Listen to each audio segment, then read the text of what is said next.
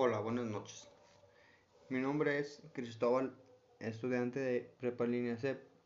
El motivo de este podcast es para decirles lo importante que es buscar información en Internet en las diferentes disciplinas para entender de la mejor manera el tema del que se está hablando.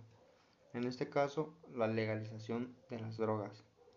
Y revisando información confiable, hice resaltar lo que me pareció más importante, además de que escribí mi opinión acerca del tema, algunos de sus efectos secundarios, en este caso de la marihuana, y aunque está clasificada como droga, también podría decirse que es medicamento, ya que sus efectos ayudan a evitar compulsiones, náuseas y evitan el estrés.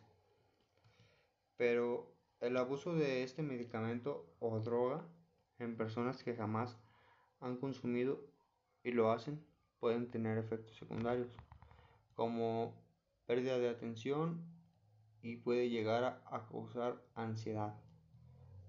La planta o droga es de origen asiático y llegó a México gracias a la llegada de los españoles que traían en sus embarcaciones cuerdas de cáñamo. Además, se dice que en los tiempos de conquista de Hernán Cortés recolectaban semillas de diversas plantas para después ser estudiadas o cosechadas. Hasta la fecha no se ha dejado de consumir la marihuana. Se sigue luchando para que sea legal.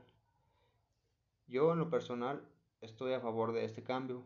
Traería grandes beneficios a la economía y los cárteles de la droga ya no pelearían más por esto.